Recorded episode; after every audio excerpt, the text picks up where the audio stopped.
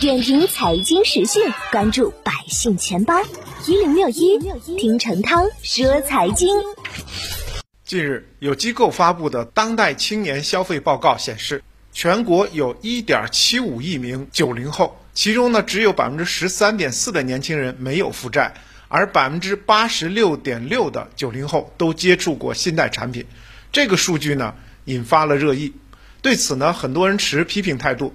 认为年轻人掉入了消费主义的陷阱，也有人认为这是商品社会发展到一定阶段的正常现象，不必忧虑。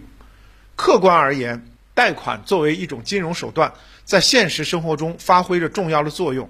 但这份报告提到，除还房贷外，百分之六十以上的九零后将消费贷用于提高生活品质和休闲，主要涉及懒人经济、宠物经济。养生热潮、颜值经济和娱乐产业等方面，如此高比例的借贷用于支付非刚需消费，其中隐藏的风险值得警惕。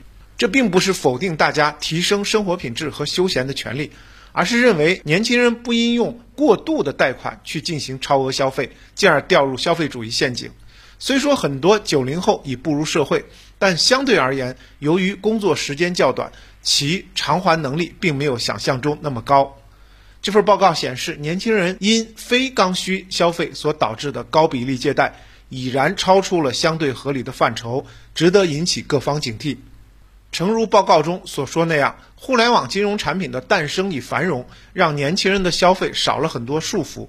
这与人们的现实观感相同。毕竟，在现实中，各类借贷平台的广告比比皆是，这在一定程度上。加剧了消费主义的蔓延。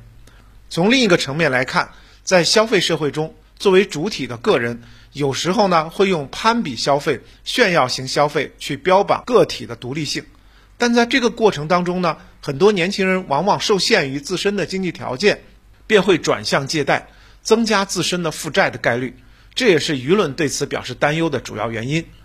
就我看来，对于年轻人负债过高的严峻现实。网贷消费平台随意借贷分期要负一定的责任，有关监管部门显然也需要持续加强监管，必要时要及时发出警示。年轻人本身呢，也要树立正确的消费观，切忌过度消费、过度高负债。